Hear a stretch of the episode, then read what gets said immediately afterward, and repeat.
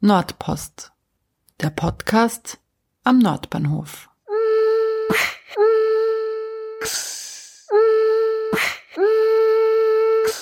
Willkommen zu einer Sonderausgabe von Nordpost zum Thema Volksschulen.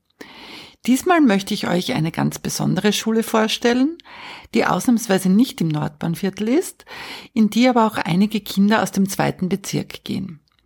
Dabei handelt es sich um die FSH, die Freie Schule Hofmühlgasse im sechsten Bezirk. Für das kommende Schuljahr gibt es noch einige freie Plätze, auch für Quereinsteigerinnen, weshalb ich einen Vormittag in der Schule verbracht habe und mit Kindern, Eltern und Lehrerinnen gesprochen habe. Bevor ihr die Stimmen der Kinder hört, die über das alternative Schulprojekt erzählen, lade ich euch noch ein, bei der Plattform gemeinschaffen.com vorbeizuschauen, die diese Podcast-Folge unterstützt. Liebe Nordpost-Hörerinnen, hier spricht Gernot Scherte von RealityLab. Ich möchte euch unsere Plattform gemeinschaften.com vorstellen. Wenn ihr Teil einer Baugruppe seid oder eine Energiegemeinschaft gründen wollt, wenn ihr eine Carsharing-Gruppe habt oder eine andere Form von Ressourcengemeinschaft aufgebaut habt, vielleicht eine Food Coop oder einen Gemeinschaftsgarten, dann gibt es jetzt die Möglichkeit, auf gemeinschaften.com eure Gemeinschaft einer breiteren Öffentlichkeit bekannt zu machen sich miteinander auszutauschen und das Ressourcenteilen zu lernen. Ich heiße Lilith, ich bin zehn Jahre alt und ich gehe in die vierte Klasse. Wir waren davor schon im Kinderhaus und meine Schwester auch. Wir waren hier in einer Kindergruppe und ähm, für die und ich meine Cousine, die war auch schon hier und eben meine beste Freundin ist auch hingegangen. Und dann habe ich gedacht, ja, das, ich schau mal und war eine gute Entscheidung. Also ich mag am liebsten da die Projekte, weil die Lehrerinnen steigern sich immer so in, hinein, dass es immer sehr nett ist. Theaterprojekt, Sexualprojekt, ganz viele. Ich heiße Cosmo und gehe in die vierte Klasse. Also wir haben für jeden Wochentag ein Nachmittagsprogramm. Montag ist Park, Dienstag ist Flexitag, Mittwoch ist Turnen, Donnerstag ist Werken und am Freitag gar nichts. Da ist nämlich nur bis Mittag. Ich heiße Daniel und du heißt? Zeno. Für mich war die anderen Schulen viel zu streng. Und vor allem haben wir keine Hausaufgaben. Dafür ein bisschen länger lernen wir. Man hat auch in der Schule sehr viel Freizeit. Also ohne, also man ist jetzt alleine also die Lehrer vertrauen, dass man allein in einem Raum sein kann. Also nicht in jedem Raum mit einer Lehrerin. Im Gegenteil, alle Lehrer sind in einem Raum und die Kinder dürfen frei in der Schule spielen. Ja. Es ist eine kleine Schule mit wenig Kindern. Ja. Und was dann noch gut ist, cool ist, der Unterricht beginnt jetzt um halb zehn und man muss erst ähm, spätestens um halb zehn in der Schule sein in jeder halb, in jeder, früher war das so eineinhalb Stunden, halbe Stunde Pause, wieder eineinhalb Stunden. Jetzt ist das so eine, eineinhalb Stunden ähm, Lernen halt, Viertelstunde Pause, aber meistens wird eine halbe Stunde draus. Mhm. Und dann wieder ähm, eine, eineinhalb Stunden Lernen halt, dann ist Essen. Dann ist ein Nachmittagsding, ähm, Park, Werken, Turnen, Musik. Das ist immer in der Woche. Früher, Im Sommer ist auch Schwimmen oder und im Winter ist Eislaufen. Und wir machen auch coole Ausflüge wir waren zum Beispiel, es gibt die Waldtage und die Sommertage. Im Sommertage, da fahren wir immer mit den, also manche fahren mit, mit dem Bus, also mit, manche fahren mit dem Fahrrad.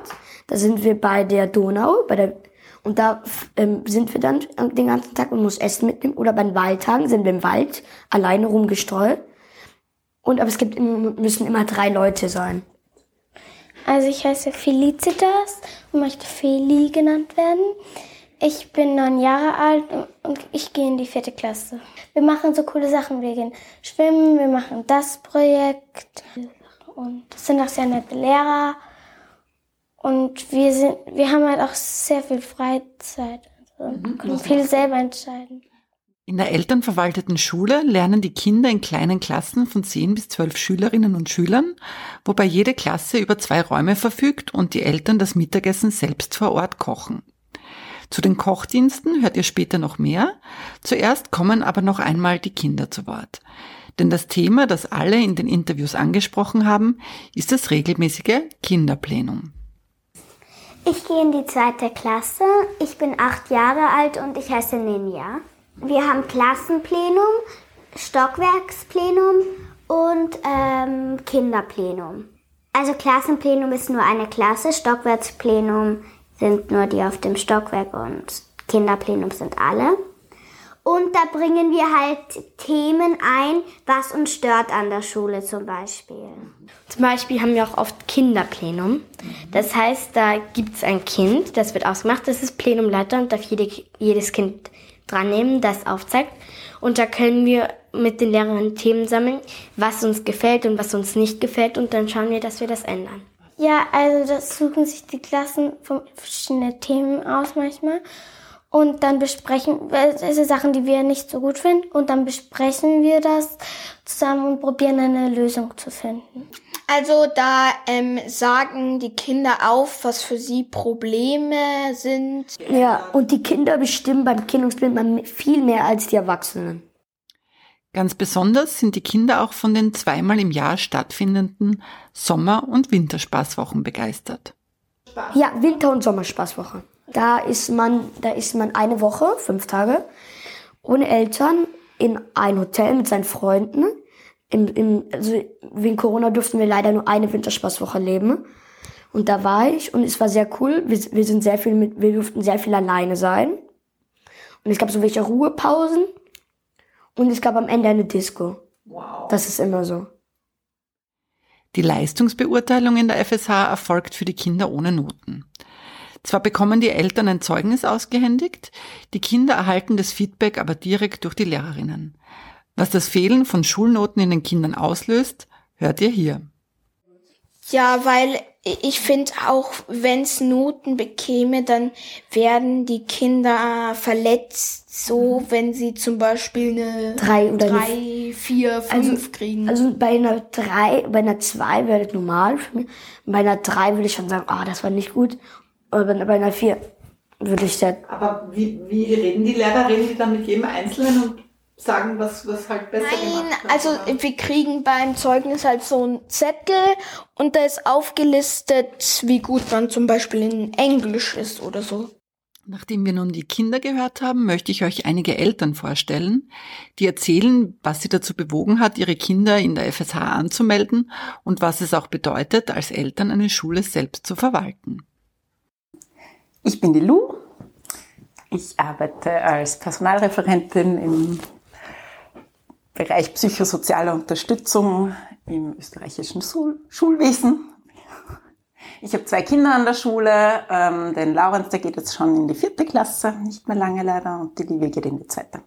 Ich wollte eine Schule haben, in die die Kinder gerne gehen, die die Gesundheit fördert, die Bildung fördert, wo sie gerne hingehen, die ihnen gut tut. Ja, sie natürlich trotzdem alles lernen, was notwendig ist, aber wo es eben auch Erwachsene gibt, die sie begleiten dabei und es mehr ein Fördern und weniger ein Fordern ist, sondern wirklich ein Unterstützen. Und ja, wir waren auch schon in einer elternverwalteten Kindergruppe. Auch da kenne ich drei verschiedene von Kleinkindergruppe. Die Livi ist dann mit dem wie der hier in die Schule gekommen ist, ins Haus gewechselt in eine Kindergruppe. Das war super praktisch natürlich dann, dass wir nicht in zwei verschiedene Richtungen fahren müssen. Genau, ja, haben da natürlich schon gute Erfahrungen gehabt und konnten auch einen Wechsel in ein anderes System nicht mehr vorstellen. Ich bin die Raffaela. Ähm, ich habe auch zwei Kinder in der Schule, nämlich die Lilith in der vierten Klasse und die Matthäa in der zweiten. Also unsere Kinder gehen gemeinsam in die Klassen. Naja, unsere Geschichte mit der FSH ist ja schon ein bisschen länger, weil unsere große Nichte ist auch schon hierher gegangen. Die ist mittlerweile 17 fast. Also die ist auch schon in die FSH gegangen. Und wir haben äh, eigentlich eine starke Beziehung zum Haus, weil wir schon beide Kinder oben in der, bei den kunterbunten Boomerbandern hatten in der Kindergruppe. Und diese Hausgemeinschaft ja auch was Besonderes ist. Also das Haus hat einfach eine coole Geschichte, ist schon ein besetztes Haus gewesen und, äh, und hat halt einfach eine tolle Gemeinschaft. Und die Kinder wollten dann einfach selber unbedingt in die freie Schule, weil sie die gekannt haben. Und für mich war vor allem, also dieses, dieses familiäre war einfach für mich total schön einfach. Also es sind die kleinen Klassen, es sind einfach zehn Kinder pro Klasse, zwölf maximal. Und es ist halt äh, äh, äh, familiäre Atmosphäre. Und für mich war zum Beispiel wichtig, weil wir gewusst haben, wir brauchen eine Nachmittagsbetreuung. Ich wollte einfach auf gar keinen Fall, weil das habe ich von meinen Neffen und Nichten am Land gekannt, dass das heißt Vormittag Schule und Nachmittage absitzen und einfach nur irgendwie äh, man wird halt da in einem Raum betreut und, und es ist aber sonst nichts geboten. Und das war mir insofern einfach dann total wichtig, dass die, dass ich weiß, wenn die um fünf abhol, hatten sie einen aufregenden Tag. Sie gehen am Nachmittag klettern, sie gehen schwimmen, sie gehen bowlen, sie gehen raus, sie dann turnen und es ist nicht irgendwie so eine Verwahrungshaft und so. Also das war, das war für mich wichtig. Jetzt weiß ich ja von durchaus sehr viel Elternengagement ist, weil es immer eine elternverwaltete Schule ist. Wie, wie es euch da damit? Also offenbar gut, weil sonst sollte das zweite Kind nicht auch hergeben. Welche Herausforderungen bringt das mit sich? Also ich mag das. Ich, äh, meine Elternarbeit ist momentan ja, dass ich für neue Eltern, für Interessierte zuständig bin. Ähm, die Herausforderung ist, ähm, dass es oft sehr ungünstig zusammenfällt, wenn was zu tun ist. Ja, also das ist dann eine Woche, wo es vielleicht auch noch einen Geburtstag gibt in der Familie oder man krank ist. Also das ist dann schon Organisationsaufwand, das hinzukriegen. Und ich finde, es muss einfach Spaß machen. Dann macht man es gerne und das geht automatisch. Aber es braucht schon engagierte Leute, die es gerne machen. Mhm. Und gerade Kochdienste gibt's ja auch und die man kann schon sagen, wann es gut passt und wann es nicht gut passt. Man kann sich auch den Wochentag aussuchen, aber dann im Kleinen ist halt genau zu dem Termin dann oft was. Wobei es ist, wie es überall ist, man kann da genauso durchrutschen, ohne dass man sich groß äh, äh, engagiert oder so. Also es gibt sehr wohl auch viele Ämter, die, die äh, wenig aufwendig sind. Dann gibt es Ämter, die sehr aufwendig sind. Natürlich wünschen wir uns Menschen, die, die ja bereit sind, sich zu engagieren. Aber sonst klingt es oft, glaube ich, ärger als es ist, weil im Grunde sind es vier Kochdienste im Jahr, drei bis vier Kochdienste. Das heißt, du bist in einem ganzen Jahr dreimal einen ganzen Tag da beschäftigt. Und das ist irgendwie aber auch nett, weil du kriegst einmal so einen ganzen Schultag mit. Also du bist halt einfach mal dabei und, und die Kinder sausen immer dumm und und, und man lernt für viele Menschen zu kochen. das ist ja. Fest zu Hause ist überhaupt nichts. ja. Aber dann gibt es ja die Putzdienste. Genau, aber die kann man, wenn man will, auslagern komplett. Also es gibt natürlich Reinigungskräfte in der Schule, die, die, die man jederzeit engagieren kann.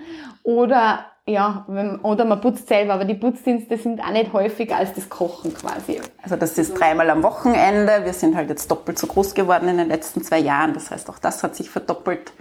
Aber ja.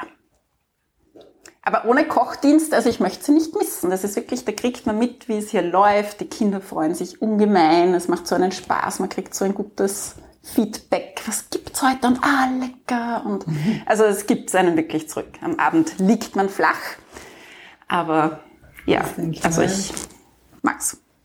Und dann ist es ja so, die Schule kostet ja deutlich mehr, als wenn man die Kinder jetzt in einer öffentlichen Schule hat. Ähm, kannst du vielleicht sagen, wie viel das kostet, ob sich das vermindert, wenn man zwei Kinder hat, also jetzt im, im Gesamten, welche Förderungen es gibt und so weiter? Also momentan sind es 415 Euro, glaube ich, gell, pro Monat. Tendenz leider steigend. Äh, was schon dabei ist, es ist für den ganzen Tag. Also der Hort ist da schon dabei, was in einer öffentlichen Schule ja auch gar nicht so wenig ist. Ich kenne jetzt die Zahlen nicht. 75 Euro oder so. Ja, also das ist dann auch schon die Hälfte eigentlich, ja. muss man sagen. Und hier ist die Betreuung dafür top. Ja, also es Und sind die gleichen. Essen natürlich ist auch dabei. Essen ist dabei. Es ist, genau. Die Ausflüge, das Nachmittagsprogramm etc. Auch für die Schule braucht man sonst nichts. Also wir haben noch nie Schulhefte gekauft. Das mhm. machen alles die Lehrerinnen sie ist jetzt keine große Summe, aber trotzdem, das brauchen wir nicht.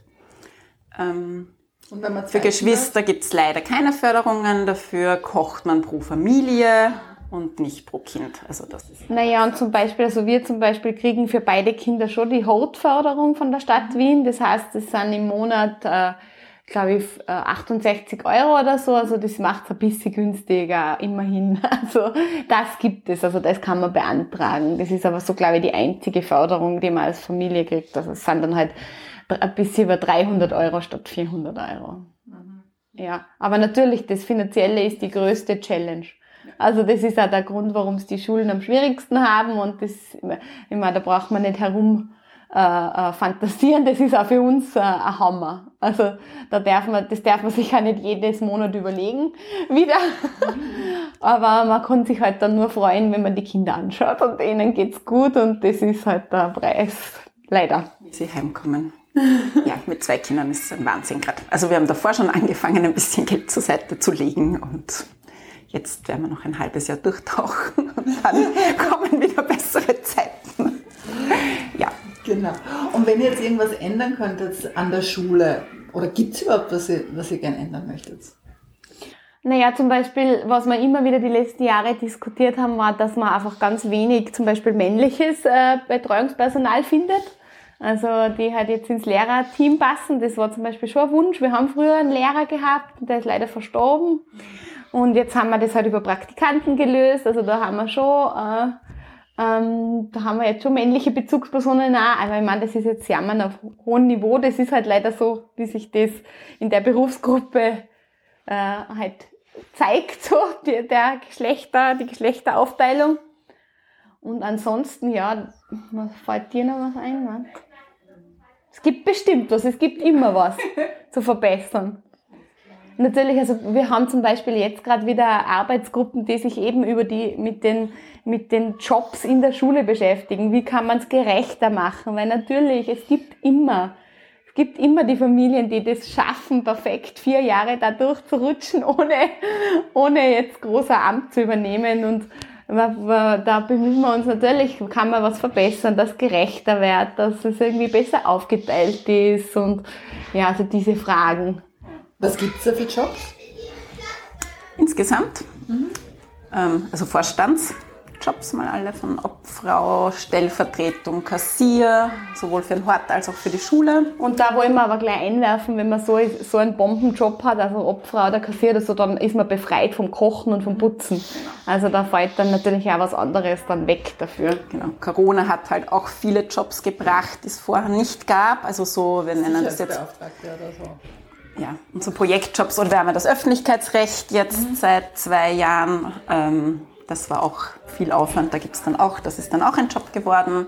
Äh, wie man die Putzdienste einteilt, die Kochdienstlisten erstellen ist ein Job. Ähm, es ist wirklich alles Kontakt dabei. zu Lehrerinnen, Einkauf, Großeinkäufe, Putzkontrollen. Die Hausmeister, wie sie sich selbst also nennen. natürlich Reparaturen in der Schule, wenn jetzt da in der Früh die Lehrerinnen anrufen und sagen, die Waschmaschine geht nicht mehr. Dann Elternvertreter für die eigenen Klassen.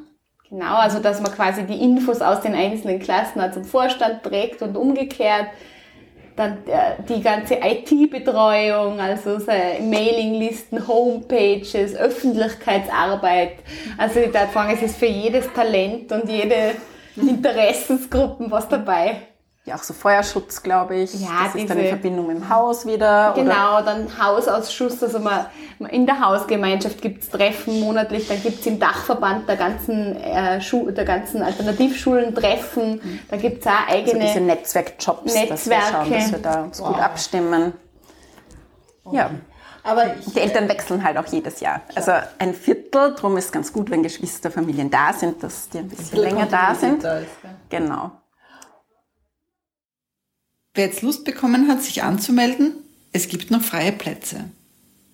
Also grundsätzlich suchen wir immer erst für das nächste Jahr. Also wir haben jetzt keine Wartelisten, wo man schon sich schwanger melden kann, sondern immer erst fürs nächste Jahr. Das heißt, da gibt es keinen Stress oder. Und momentan haben wir aber noch freie Plätze fürs nächste Jahr und deshalb haben wir jetzt eingeschoben einen Infoabend am 4. April um 18.30 Uhr. Und Fürs übernächste Jahr geht's dann wieder los im Herbst, also im September ein Tag der offenen Tür. Das war jetzt in den letzten Jahren ein bisschen anders wegen Corona, aber auch da gute Lösungen gefunden, wo man eben die Schule anschauen kann beim laufenden Betrieb. Das ist immer ein Freitag. Dann werden interessierte Eltern eingeladen zu einem Infoabend. Und dann, wenn man den Platz möchte, dann kommt das Kind schnuppern. Und das war früher immer mit den Kindern und in den letzten zwei Jahren wegen Corona haben das die Lehrerinnen gemacht, um die Kontakte zu beschränken. Genau, wir haben noch zwei Mädchenplätze für die nächste erste Klasse. Für die nächste zweite Klasse gibt's auch noch einen Platz, Bub oder Mädchen. Und in der vierten Klasse hätten wir auch noch Mädchenplätze frei. Aber wenn es dann nur mehr drei Mädchen und sechs Buben gibt, dann will das niemand mehr. Und drum suchen wir jetzt Mädchen, weil das heuer einfach so war, dass sich mehr gemeldet haben oder es bei den Mädchen nicht gepasst hat. Auch mit den Lehrerinnen habe ich gesprochen. Hier hört ihr zwei Interviews. Hallo, ich bin die Sabina. Ich bin 55 Jahre alt und arbeite seit 15 Jahren an der Schule. Und ich bin von meiner Ausbildung her Sozialpädagogin, habe äh, auch eine Montessori-Ausbildung und ja. Welche Klasse hast du momentan? Im Moment bin ich Co-Lehrerin. Bei uns ist es ja so, wir sind eine Ganztagesschule. Das wäre also zu viel, wenn eine Lehrerin sozusagen alle Stunden abdeckt. Das heißt, jede Klasse hat zwei Lehrerinnen oder Lehrer. Und ich bin die Co-Lehrerin im Moment in der vierten Klasse und in der ersten Klasse. Und warum hast du dich damals entschieden, hierher zu kommen? Ich habe eigentlich in einem Hort gearbeitet und habe einen Anruf bekommen von einer Lehrerin, die hier arbeitet, die eine Freundin ist von einer Freundin von mir und hat gesagt, sie suchen eine Lehrerin und ob ich mir das anschauen will. Und ich war eigentlich sehr zufrieden mit meinem Job und sie hat aber dann am Telefon so lieb geklungen, dass ich mir gedacht habe, na gut, ich schaue mir das an und sage auf alle Fälle nein. Und ich bin dann hierher gekommen und dann habe ich mir gedacht, ich muss hier arbeiten, weil es hat so, es war für mich von der Atmosphäre her, von dem, wie es einfach war, so, dass ich mir gedacht habe, ja, hier möchte ich arbeiten. Ähm, möchtest du vielleicht, wenn du in drei oder fünf Sätzen sagen müsstest, wie die Schule funktioniert? Die Schule ist klein, das heißt, sie ist sehr familiär. Ähm, wir müssen sehr viel reden miteinander, was aber gut ist. Und am Ende kommt immer was raus, womit wirklich fast alle einverstanden sind. Ich habe für mich das Gefühl als Lehrerin, und das ist das Tolle für, für mich jetzt, dass wenn ich gerne irgendwas machen möchte und mir das ganz, ganz wichtig ist, ähm, dass ich das auch tun kann. Eben nach viel Reden. und ähm, ja, also ich habe immer das Gefühl, Kinder haben grundsätzlich ja Spaß am Lernen und Spaß am Leben. Und ich habe so oft gesehen, dass, dass der in der Schule so schnell ähm, verloren geht. Und bei uns in der Schule ist es so, dass die Kinder großteils wirklich Spaß am Lernen haben und am Abend gar nicht nach Hause gehen wollen. Das ist ja schön. Und ist es bei euch so, dass man ganz starr erste, zweite, dritte, vierte macht? Oder hat man zum Beispiel fünf Jahre Zeit, alles zu machen? Oder kann man es auch in drei Jahren machen? Ist das irgendwie geregelt? Wir sind im Moment ein bisschen im Umbruch, weil wir hatten ja kein Öffentlichkeitsrecht und bekommen jetzt jedes Jahr, und ich hoffe jetzt einmal auf drei Jahre, äh, das Öffentlichkeitsrecht verliehen. Und da ist es noch nicht so ganz klar, wie das jetzt mit dem Übersteigen von einer Klasse oder Überspringen oder sozusagen Zurückstufen von einer Klasse zur anderen ist. Grundsätzlich wollen wir auf alle Fälle, äh, dass die Kinder bei uns freiwillig wiederholen können, wenn es Gründe gibt. Und wir reden natürlich auch mit den Eltern und sagen, für uns wäre das jetzt gut oder aus unserer Sicht wäre es jetzt gut, wenn das Kind noch ein Jahr Zeit hätte. Und es ist ja so, ihr seid, habt sehr, sehr kleine Klassen. Ähm, wie individuell kannst du da auf jeden Schüler und jede Schülerin eingehen? Das ist so ein bisschen hm, der Irrglaube, dass man jetzt glaubt, also wir können jetzt wirklich ähm, uns eins zu eins besser um die Kinder kümmern. Also das geht nicht, aber das, was natürlich ist, ist, dass wir ganz genau wissen, wo stehen die Kinder. Wir haben das, was Lernen für mich ausmacht, wirklich Beziehung zu den Kindern. Also weil Lernen geht nur über Beziehung und wir wissen genau, also da steht das Kind und wir versuchen schon den Kindern das anzubieten, was sie brauchen. Mhm. Und wie schaut jetzt so ein typischer Schultag aus? Also ihr, jetzt ist es gerade mal 9 Uhr, aber die, der Unterricht hat noch nicht begonnen. Wie kann man sich das vorstellen? Um 9 Uhr kommen die Kinder bis 9.30 Uhr. Das ist sozusagen eine Eingangsphase, wo sie einmal herkommen können, ankommen können, sich unterhalten können, zu spielen beginnen können. Und dann um 9.30 Uhr ist dann die erste Lerneinheit, die geht ungefähr bis um dreiviertel elf. Um dreiviertel elf äh, jausnet jede Klasse gemeinsam, also es ist eine Viertelstunde Pause. Und von 11 Uhr bis 12.30 Uhr ist im allgemeine Pause und von 12.30 Uhr bis 13 Uhr ist dann die zweite Lerneinheit. Also Lerneinheit kann man sich vorstellen, dass da hauptsächlich die Kulturtechniken äh, Lesen, Schreiben, Rechnen gemacht werden und auch Sachunterricht. Und um 13 Uhr ist Mittagessen, die Eltern kochen hier wunderbares, gutes Essen, das muss ich wirklich sagen. Und Um 14 Uhr ist dann Nachmittagsunterricht, also Nachmittagsunterricht, man hat die Anführungszeichen hoffentlich gehört. Und zwar äh, gehen wir am Montag in den Park. Am Dienstag ist Flexitag, da sage ich vielleicht auch dann noch kurz was dazu. Am Mittwoch ist äh, Turnen, am Donnerstag ist äh, Werken und Musik und am Freitagnachmittag ist frei. Mhm. Und müssen die Kinder alle am Nachmittag bleiben oder gibt es auch Kinder, die zu Mittag nach Hause gehen? Also es gibt Kinder, die zu Mittag nach Hause gehen und gerade in der ersten Klasse äh, sagen wir den Kindern auch oft oder den Eltern, wenn sie das Gefühl haben, es ist zu viel für die Kinder, dass sie sie abholen zu Mittag. Aber gerade an den Tagen, wo eben Turnen oder Werken und Musik ist, da schauen oder bitten wir die Kinder oder die Eltern schon, dass sie bleiben, weil sie dann wirklich was versäumen würden in dem Sinn. Du hast vorher den Flexitag erwähnt. Was ist das genau? genau? Also ganz überhaupt, also weil du auch vorher gefragt hast, sozusagen, was unsere Schule ausmacht, ist, dass wir versuchen, den Kindern Zeit zu geben. Also Zeit auf der einen Seite zum, zum Spielen und da jetzt Flexitag, dass wir bemerkt haben, dass wir vielleicht so einen Gegenpol dazu setzen möchten zu diesem ständig animierten Kind jetzt. Also das von einem Kurs zum nächsten äh, bespielt wird und eigentlich keine Freizeit mehr hat und dann, wenn es einmal irgendwo sozusagen kein Angebot gibt, dann in ein Loch fallen und sagen, mir ist Fahrt. Und äh, wir haben sehr wenig Spielzeug in der Schule. Das heißt, also die Kinder sind wirklich ein bisschen auf sich zurückgeworfen, dass sie Spiele erfinden und dass sie wirklich mal zum Spielen kommen. Und wir haben früher praktisch jeden Nachmittag äh, ein Angebot gehabt und haben uns aber dazu entschieden, sozusagen einen Nachmittag zu haben, der völlig frei ist, äh, wo die Kinder auf der einen Seite eben spielen können und auf der anderen Seite, so haben wir schon, wenn man sich das anschaut, relativ viel Pause, einmal in der Früh gleich eine halbe Stunde, zum Mitt also am Vormittag eine Dreiviertelstunde, dann zwischen Mittagessen und Nachmittag eine Stunde und kurz, also zum Abholen wieder eine Stunde, wo die Kinder wirklich völlig frei spielen können und da natürlich auch viele Konflikte haben und üben können, sozusagen, wie komme ich zu meinen, ohne dass ich jemanden anderen verletze oder dass sozusagen jeder ein bisschen zu seinem kommt. Ja. Wie schaut der Toberaum aus, dass du den, den Hörerinnen beschreibst? Ja, es ist kein besonders großer Raum, also es ist ungefähr 30 Quadratmeter und hat eine Rutsche und ein Klettergerüst und ein Seil, das herunterhängt und die Kinder lieben es, dort zu spielen. Also vor allem die Kinder mit Bewegungsdrang.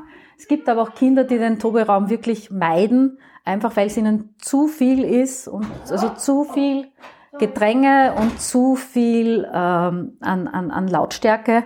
Und die gibt's aber in der Schule auch Räumlichkeiten, wo man sich zurückziehen kann, also sogenannte als Gegenpol zum Toberaum gibt's auch einen Ruheraum. Und jetzt hat ja jede Klasse zwei Räume zur Verfügung.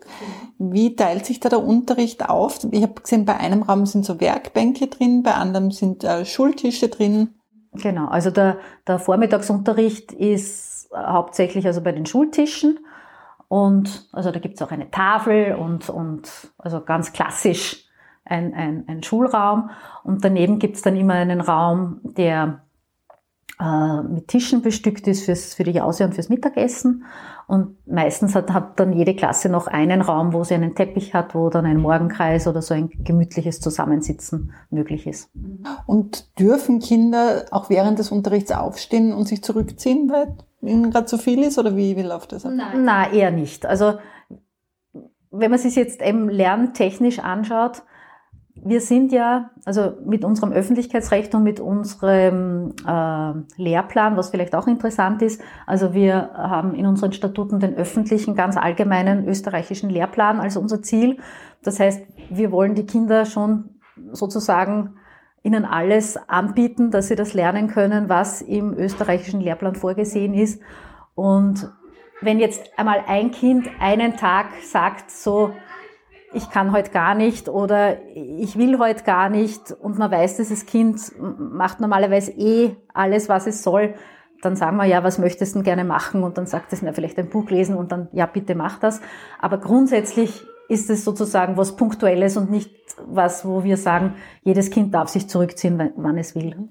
Und wie macht ihr das mit der Leistungsbeurteilung? Gibt es ein Semesterzeugnis? Äh, bei uns kann, also grundsätzlich am Schulende gibt es bei uns ein Zeugnis, wo drinnen steht, hat die Schul, äh, also die Anforderungen der äh, des Schuljahres erfüllt und kann in die nächste Klasse aufsteigen. Und für Eltern, die es dann brauchen für Anmeldung in die weiterführende Schule, die können dann von uns auch ein äh, Notenzeugnis haben. Beziehungsweise sollten sie einmal aus irgendeinem Grund wegen Umzug oder so äh, unsere Schule wechseln, dann bekommen sie auch ein Notenzeugnis mhm. von uns. Aber das heißt, die Kinder haben eigentlich im Laufe dieser vier Jahre nie dieses, ich habe jetzt ein Einser in Schreiben und ein Zweier in Rechnen oder so? Das wollen wir wirklich vermeiden, weil ich merke also immer, also wir hatten auch so Probedurchgänge in, in vergangenen Jahren, wo wir ähm, Schularbeiten gemacht haben, wo die Kinder dann auch wissen wollten, sozusagen, was habe ich? Und ich dann schon gesagt habe, so in einer öffentlichen Schule wäre das jetzt wahrscheinlich das oder das, auf Drängen von den Kindern. Und das macht mit ihnen was. Also in dem Moment, wo Noten aufkommen, ähm, wird dieses, was hat der andere und ist der andere besser oder schlecht, wirklich noch einmal zusätzlich gestärkt. Aber wie, auf welche Art gibt sie dann Feedback, zum Beispiel beim Test oder bei einer Schularbeit? Äh, dass wir sagen, schau, so und so viele Rechtschreibfehler, das sind jetzt zu viel oder zu wenig oder du hast genau, du musst jetzt mehr auf die Groß- und Kleinschreibung achten, also dass wir eher den Kindern Tipps geben, sozusagen, wie sie diese Fehler das nächste Mal vermeiden könnten. Und, äh, und ja, also es geht eher darum, Tipps zu geben, wie es das nächste Mal besser werden könnte und nicht, du bist so und so schlecht oder gut oder irgendwie. Und jetzt hast du gesagt, du bist schon 15 Jahre dabei, das heißt, du hast auch viele Absolventenkinder schon. Ähm, weißt du, wie es denen dann bei der weiterführenden Schule gegangen ist? Ja, also grundsätzlich kann man mal sagen, also allen Kindern, die jetzt bei uns ohne ohne besonderen Aufwand oder ganz normal alle Ziele erreichen, die hier zu erreichen sind, also Lernziele, äh, die machen das dann in der höheren Schule auch. Die, die sich hier schwer tun, tun sich dann auch später schwer. Also man kann jetzt nicht sagen, wir sind eine, eine, eine Schmiede, wo dann bei uns eben durch die kleine Klassengröße dann hundertprozentig äh, Gymnasiumsreife rauskommt. Also wir versuchen nur wirklich von Anfang an sozusagen den Eltern zu sagen, äh, da hapert es vielleicht ein bisschen, da sollte man mal nachschauen, vielleicht könnte man da mal Legasthenie austesten. Und es ist dann sozusagen mit den Eltern gemeinsam ein Weg, wo wir versuchen äh, herauszufinden, ähm, wollen die Eltern das Kind in ihrem Tempo lassen? Und dann kommt eben nachher, schauen sie, dass sie eine Schule, eine entsprechende finden, eine KMS oder heißt jetzt glaube ich nicht mehr neue Mittelschule heißt jetzt, oder eine Privatschule oder eine Alternativschule. Und das ist von Anfang an, lässt man das Kind in seinem Tempo oder Eltern sagen, ich möchte unbedingt und ich bin auch bereit, mit meinem Kind sozusagen nebenbei zu üben oder gewisse Dinge aufzuholen, Teilbereiche. Fangen die meisten Kinder bei euch in der ersten an und bleiben dann alle vier Jahre da oder habt ihr viele, die dann in der zweiten, dritten kommen? Nein, also wir haben ganz selten, dass Kinder wechseln.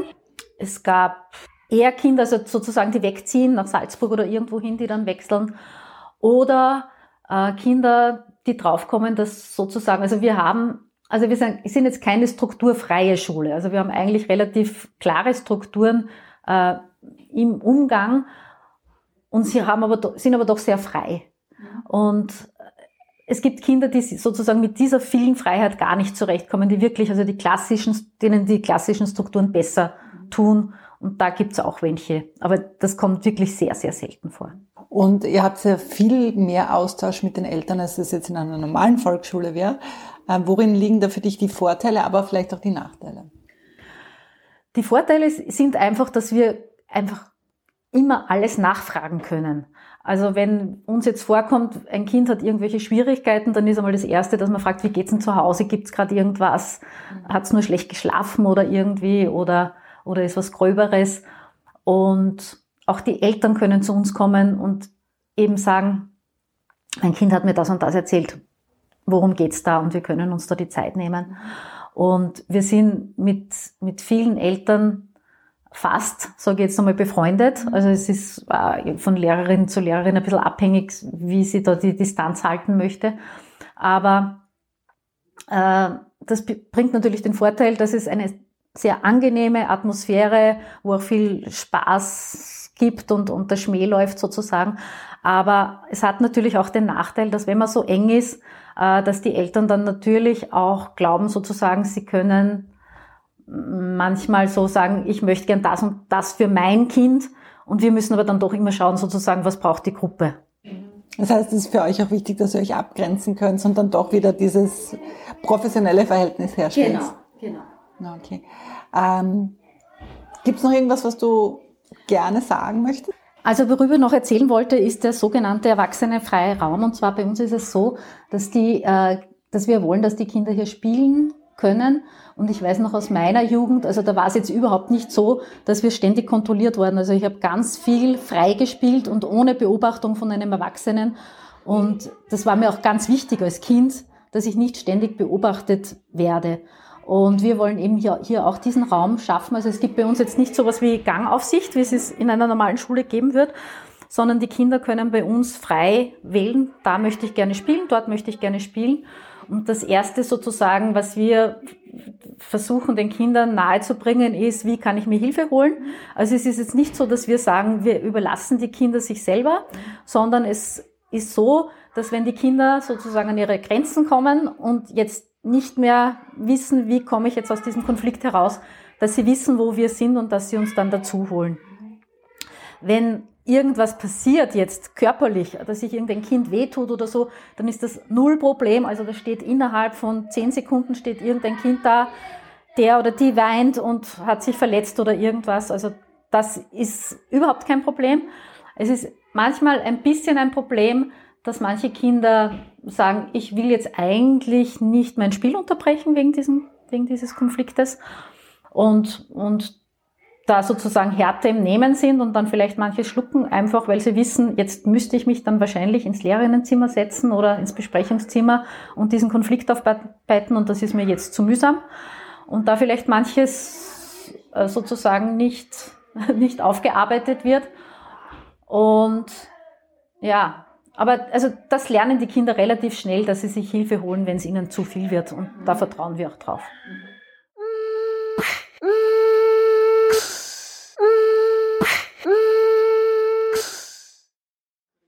Also ich bin die Vanessa. Ich, das ist mein achtes Jahr hier an der Freien Schule. Ähm, ich bin Klassenlehrerin von der derzeitigen vierten Klasse und das ist mein zweites Radl, also mein zweiter Durchgang.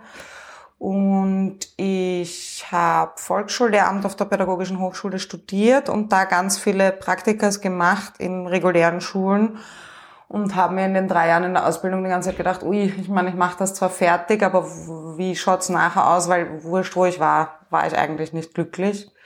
Aber auch nicht so, dass ich das Gefühl gehabt hätte, ich kann dort auch was tun, um ums feiner zu machen. Mhm ähm, aus systemtechnischen Gründen. Und ich habe das auf dem zweiten Bildungsweg gemacht. Ähm, ich war früher Friseurin und eine Lehrerin, die hier schon ganz lange arbeitet, die war eine Kundin von mir. Und die hat halt immer von dieser Schule erzählt und somit war ich dann auch zwei, dreimal hier. Aber es war relativ schnell klar, dass hier keine neuen Lehrerinnen gebraucht werden. Und dann hatte ich aber Glück, weil eine Kollegin unverhofft schwanger geworden ist, genau als ich fertig wurde mit dem Studium. Und dann war ich ein Jahr Karentsvertretung und dann war von allen Seiten, also sowohl von meiner, aber auch als von der Schule aus klar, dass ich hier bleibe. Und ja, das sind schon acht Jahre vergangen.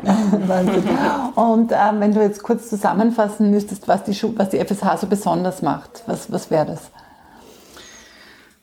Also ich weiß gar nicht, ob ich das kurz zusammenfassen kann. Ähm, also aus Lehrerinnen-Sicht ist es für mich was Besonderes, dass es hier keine Direktion gibt, die mir sagt, was ich zu tun habe, sondern dass wir, auch wenn es mühsam ist, alles so gut wie möglich basisdemokratisch im Lehrerinnen-Team, aber auch gemeinsam mit den Eltern entscheiden.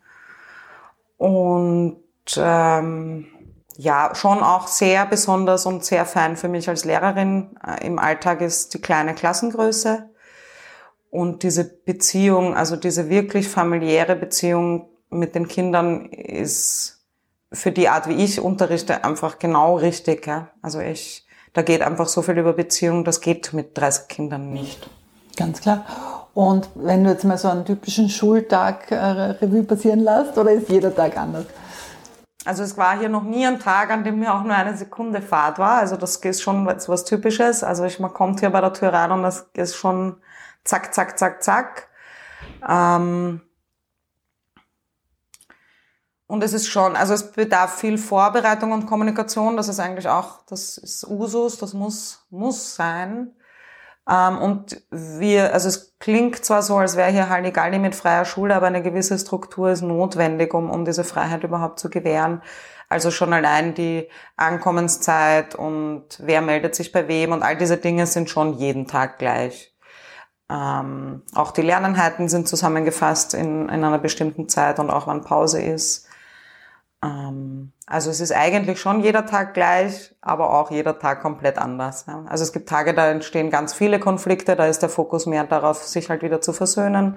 Dann gibt es Tage, wo es mehr um wirklich ums langweilige Lernen geht, wo da der Fokus drauf ist, je nachdem. Aber los ist ja immer was. Ja. Und hast du den, ähm, jetzt habe ich das Wort vergessen, den Lehrplan immer so im, im Hinterkopf oder bereitest du schon entlang des Lehrplans vor? Wie, wie machst du das dann?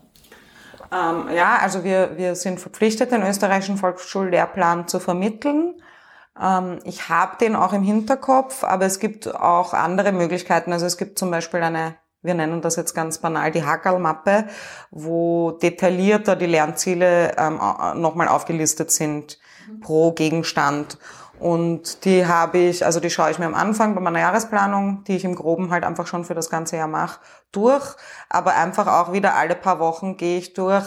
Ah, haben wir das jetzt schon, damit ich ja nichts übersehe. Aber prinzipiell hat man das einfach dann schon im Hinterkopf und, und es ist aber gut, wenn man sich immer wieder ein bisschen selber kontrolliert und schaut, weil die Zeit auch so schnell vergeht und, und in dem ganzen Gewusel. Und es ist schon so, dass dass man das ja erfüllen muss. Ja. Und die Kinder ja, wenn sie dann weiter woanders hingehen, brauchen einen gewissen Grundstock. Und welche Rolle spielt Projektunterricht bei dir? Ähm, wenn ich ehrlich bin, bei mir in meinem persönlichen Unterricht weniger, da wir in der Schule einfach so viel ähm, Projekte haben, wo ich dann manchmal richtig mir denke, ich, ich brauche auch mal zwei, drei Wochen normale Lernzeit mit richtig Frontalunterricht und einfach mal reinlernen und so Zeug. Ähm, ich überlege aber gerade, das ist schon, also Projekt zum Beispiel, also was ich urgern mache, ist mit der Klasse eine Klassenlektüre ähm, zu erarbeiten. Das geht dann schon ein bisschen in Richtung Projekt. Aber dieses, dass man sich eine Woche lang nur mit einem Thema befasst, ist bei mir jetzt nur in der vierten Klasse das Aufklärungsprojekt mhm. gewesen, wo vielleicht Kinder dann was dazu erzählen, dass das Projekt, nur damit man das weiß. Ähm, wobei das auch ein Schulfixum ist, also das ist immer in der vierten Klasse. Das hat jetzt mit mir privat oder persönlich wenig zu tun. Aber ich, ich denke mal, es gibt ganz viele Vorteile vom Projektunterricht, aber in meinem Gefühl haben wir hier genug Projekte und das ist abgedeckt. Ja.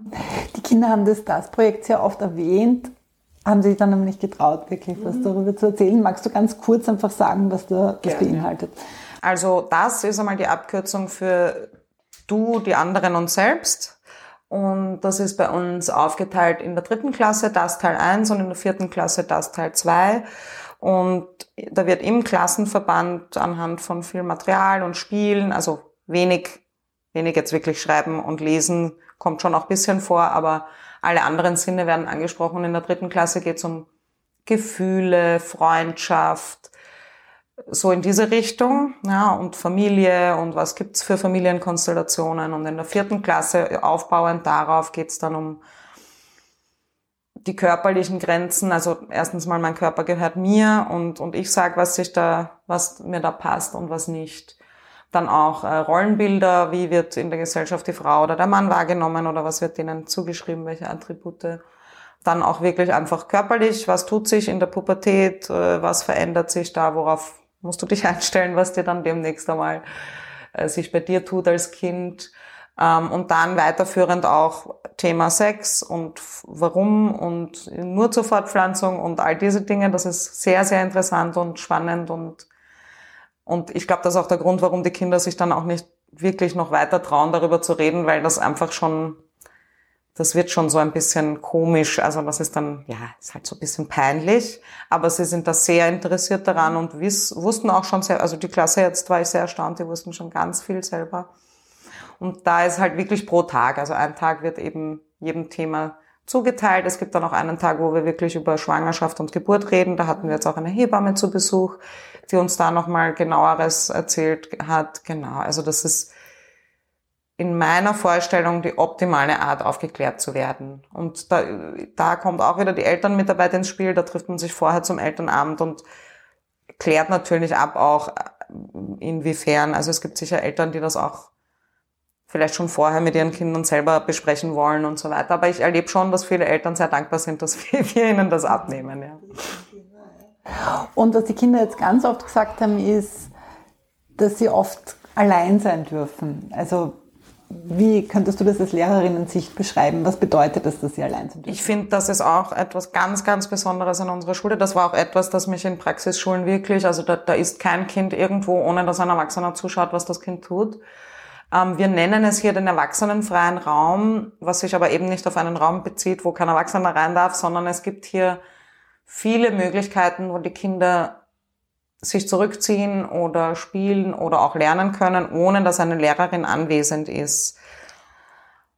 Weil wir wissen, nicht nur weil wir der Meinung sind, weil wir wissen, dass sich Kinder da einfach anders entfalten und, und einfach anders tun können. Ähm, in dem Moment aber auch, dass sie daraus lernen, dass, wie man sich dann eben gegenseitig hilft oder Konflikte sich aufbauen und auch wieder lösen, ohne dass man von außen jemanden braucht. Ja. Das Ganze bedarf aber natürlich auch einer Vorbereitung. Also es ist den Kindern klar, ähm, oder es sollte ihnen klar sein, dass wenn Hilfe geholt wird, dass das kein Petzen ist. Wenn es zum Beispiel so ist, also manche Kinder dürfen auch ab der dritten Klasse in einen nahegelegenen Park gehen, ohne Lehrerin, allerdings immer nur unter der Dreierregel, sprich, wenn sich ein Kind verletzt oder irgendwas passiert, bleibt ein anderes Kind bei dem Kind und ein anderes holt Hilfe. Also das wird schon mit den Kindern, diese Freiheit wird insofern erarbeitet, dass sie wissen, das geht nicht einfach, du kannst nicht einfach frei haben, sondern du, damit kommt Verantwortung. Mhm. Aber ja, das, das genießen die Kinder sehr, aber ich glaube, es ist auch sehr anstrengend teilweise, ja, weil manchmal wäre es schon leichter, wenn einer von uns einfach sagt, so. Ist klar. Und bist du auch am Nachmittag jeden Tag in Charge? Also ich ähm, bin sicher noch am meisten da, weil ich habe die meisten Stunden hier. Und ich wollte gerade, ich bin an zwei Nachmittagen da. Ich habe den Werkunterricht und den Turnunterricht, was ich, also es war sehr anstrengend, aber ich liebe es, weil ich dann nicht nur mit meiner Klasse zu tun habe, mhm. sondern weil ich dann eben wirklich abwechselnd auch alle anderen Kinder sehe und mit ihnen tue. Und ich muss aber schon sagen, also für mich als Lehrerin ähm, ist es, also so ein ganzer Tag hier, obwohl das dann eigentlich nur drei mehr Stunden sind, äh, als wenn man nach dem Mittagessen geht, ist schon wirklich, wirklich anstrengend, weil sich da total viel tut und immer irgendjemand etwas braucht oder ich irgendwo hinrennen muss. Also ich glaube, jetzt jeden Tag hier sein zu können bis zum Schluss würde ich wahrscheinlich gar nicht schaffen. Ne? Weil ich mich schon gefragt habe, wann macht ihr dann die Vor- und Nachbereitung?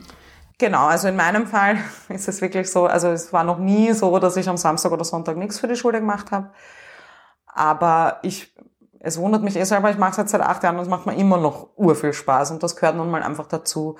Und es ist aber schon so, dass ich mit der Zeit, also ein paar Sachen habe ich dann einfach schon, kann ich aus dem Ärmel schütteln. Ja? Das wird einfach weniger aufwendig. Ähm, und es ist so, also im Vergleich jetzt zu anderen Schulen, wir haben hier üblicherweise keine Hausübung. Und das nimmt zum Beispiel schon viel. Also ich, die anderen Lehrerinnen, die ich kenne, die haben einfach auch wirklich mit dieser täglichen Hausübung so viel Kontroll. Also das, das wäre dann und halt mit über 20 Kindern ist auch nochmal. Mhm. Wie ist es genau? Es gibt Co-Lehrerinnen, sind dann zwei in der Klasse oder wechselt sie euch ab? Also na, es ist nicht so gedacht, dass dann zwei Personen, also zwei Erwachsene in der Klasse stehen, sondern dadurch, dass wir eben die Ganztagesform haben, ähm, hat jede klassenführende Lehrerin auch einen freien Tag in der Woche, mhm. weil sich das sonst eben zu viele Stunden wären. Und in meinem Fall, ich habe Dienstag frei, ich bin an allen anderen Vormittagen in der Klasse, aber am Dienstag ist meine Co-Lehrerin mhm. zuständig. Und da spricht man sich ab, was zu tun ist. Ähm, ja, aber das, also ich hatte schon, ich überlege gerade, ich hatte schon fast jede, die hier Co-Lehrerin ist, an meiner mhm. Seite. Und das hat mit jeder gut funktioniert. Zwar jeder irgendwie anders, aber ja, so wie bei all diesen Dingen, Kommunikation hilft da total. Ja. Aber ich kann mich wirklich am Dienstag zu, ich muss mir dann keine Gedanken machen. Ja. Ich lehne mich am Dienstag zurück und muss an das nicht denken. Ja. Und wenn die Kinder nach vier Jahren FSH rauskommen und in eine weiterführende Schule gehen, was aus deiner Sicht äh, haben sie hier besonders mitbekommen? Also auf jeden Fall, wie man sich verkauft sozusagen oder wie man sich präsentiert, beziehungsweise das äh, kommt einfach natürlich, glaube ich, schon allein durch unser wöchentliches Kinderplenum. Man ist es hier vier Jahre lang gewohnt, vor anderen zu sprechen und seine Interessen zu vertreten. Und so, was ich immer so im Nachhinein höre, sind viele unserer Kinder dann in der weiterführenden Schule auch Klassensprecher und so weiter. Also das zeigt sich schon. Ich höre auch immer wieder, dass, die, dass sie einfach auffallen, wenn sie in eine Schule kommen. Ähm, und auch bei kreativen Dingen so besonders hervorstechen, wobei ich das doch glaube, das ist Typsache, aber es ist auffällig offensichtlich, aus, dass Kinder aus unserer Schule diese Fähigkeiten haben. Ich wünsche mir, dass es so ist, dass diese Kinder, die hier rausgehen, wissen, dass wurscht, was sie schulisch leisten, dass das eh nichts über sie als Person sagt. Also das ist mein Hauptziel. Ähm, wurscht, ob das jetzt meine eigenen Klassenkinder sind oder die anderen. Ich, ich, das wäre mein Ziel, dass jeder Mensch hier weiß, es ist eigentlich vollkommen wurscht, ob du das jetzt richtig schreibst oder richtig rechnest. Du bist voll super. Und hoffe, dass das dann halt auch wirklich so durchgeht, ja. Mhm. Also es ist eigentlich ein schöner Schlusssatz. Äh, Gibt es noch irgendwas, was du gerne sagen möchtest im Podcast? Ja, ich würde mir urgern wünschen, dass sich die Politik ein bisschen Cash in die Hand nimmt und mehr solche Schulen einfach ermöglichen würde, ja. Weil ich schon glaube, dass viele unserer Kinder eh ein ziemlich feines Leben und einen weiten Horizont zu Hause haben. Ich würde mir wünschen, dass das einfach auch für nicht privilegierte Kinder irgendwie möglich wäre, ja. Organisiert ist die Schule als Verein, genauso wie die Nachmittagsbetreuung. Und deshalb habe ich mit den beiden Vorstandsmitgliedern Serani und Theo gesprochen, die euch erzählen, wie die Schule organisiert ist und was sie an dem Konzept so schätzen.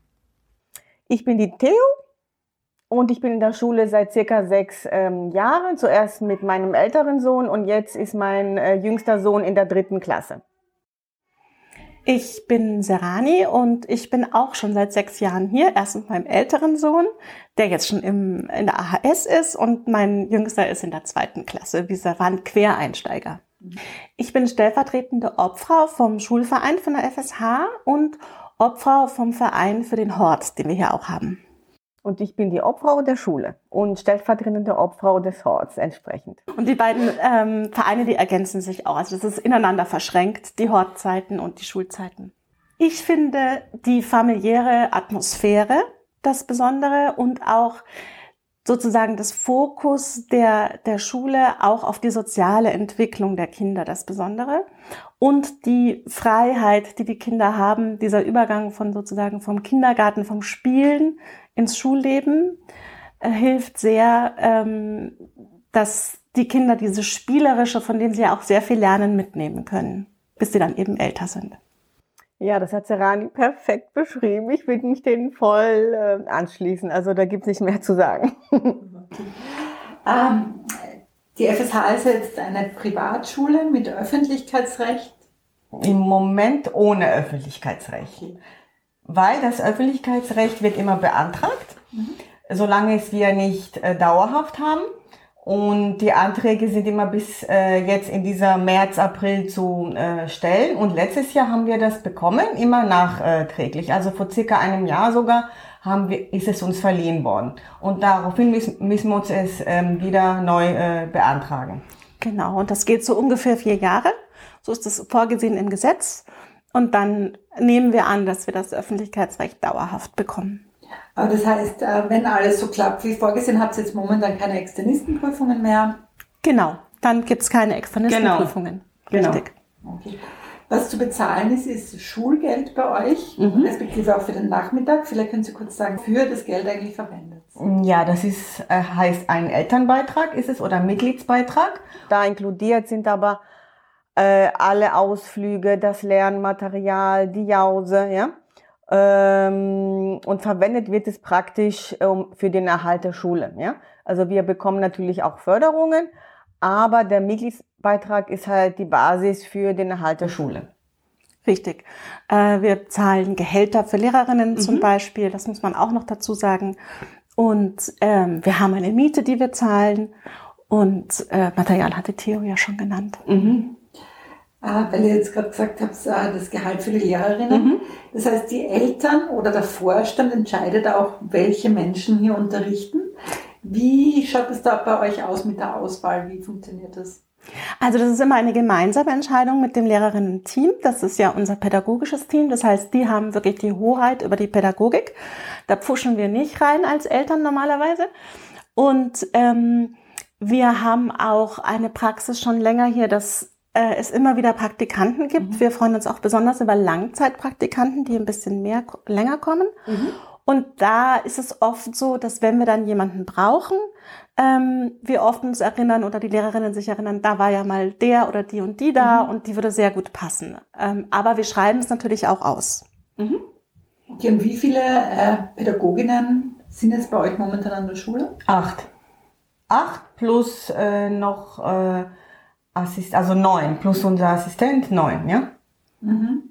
Und das sind quasi immer eine Klassenlehrerin und eine Co-Lehrerin. Mhm. Mhm. Richtig. Und dann haben wir noch sozusagen einen Begleit- oder Assistenzlehrer, mhm. der unterstützt je nach Bedarf. Genau. So ein Springer. Springer, genau. wenn jemand krank ist oder wenn jemand oder wenn ein besonderes Projekt anliegt. Genau. Und sind die Pädagoginnen dann auch am Nachmittag im Hort quasi für die Kinder zuständig? Ja, weil die Pädagoginnen haben auch eine Hortpädagogenausbildung, also nicht alle, aber die, die Hälfte circa. Mhm. Und, das, und die sind dann halt auch am Nachmittag da, genau. Okay, das heißt, man kann durchaus den ganzen Tag hier als Pädagogin zuständig sein am Abend. Ja, es ist auch wirklich so, weil äh, die meisten Pädagoginnen sind für drei, maximal vier Tage in der Woche eingestellt. Also so haben sie sich halt gewünscht. Und ähm, da sind sie meistens von morgens bis nachmittags da, je nachdem manchmal bis zwei, manchmal bis um fünf. Mhm. Das sind unsere Öffnungszeiten. Und es steht ja jetzt quasi noch die Aufnahme für die Kinder für nächstes Jahr, für nächsten Herbst an. Äh, vielleicht wollt ihr ganz kurz äh, einen Aufruf starten und wie das alles abläuft und was die Kinder und die Familien aber auch erwartet. Dann fange ich mal an, was äh, sie erwartet. Also von den Eltern. Wir suchen Eltern, die sich wirklich mit engagieren wollen, die auch mitgestalten wollen, die aber auch genug Motivation und Zeit mitbringen, sich ähm, einzubringen. Das ist ganz unterschiedlich. Es gibt manche Eltern, die bringen sich sehr viel mehr ein, so wie wir jetzt zum Beispiel mit den Vorstandsposten. Ähm, äh, ähm, aber es gibt so ein paar Grunddienste, die muss man sozusagen auf jeden Fall leisten. Das sind Kochdienste und Putzdienste. Und dann hat jedes Eltern, jede Familie oder jeder äh, noch so einen ganz bestimmten Job, eine bestimmte Aufgabe, die zur Erhaltung der Schule ganz wichtig ist. Ähm, wir planen einen Infoabend am ähm, 4. April um 18.30 Uhr. Da kann man auf unsere Webseite schauen, da erfährt man dann mehr und ähm, kann noch mehr darüber erfahren, was wir hier halt so anbieten. Und ich glaube, die, die, die Kinder, die dürfen auch dann zum Schnuppern kommen, wenn sie, vor allen Dingen, wenn sie Quereinsteiger sind. Mhm. Genau, dann wird eine Schnupperwoche meistens äh, vereinbart und dort lernen die Lehrerinnen und auch die Kinder halt die Schule kennen, ja. Weil wir sind ja eine besondere Schule und bei uns ist immer viel, äh, viel los, besonders in den Pausen. Wir legen ja Wert auf den sozialen Kontakt zwischen den ganzen Klassen. Das ist sehr wichtig, ja.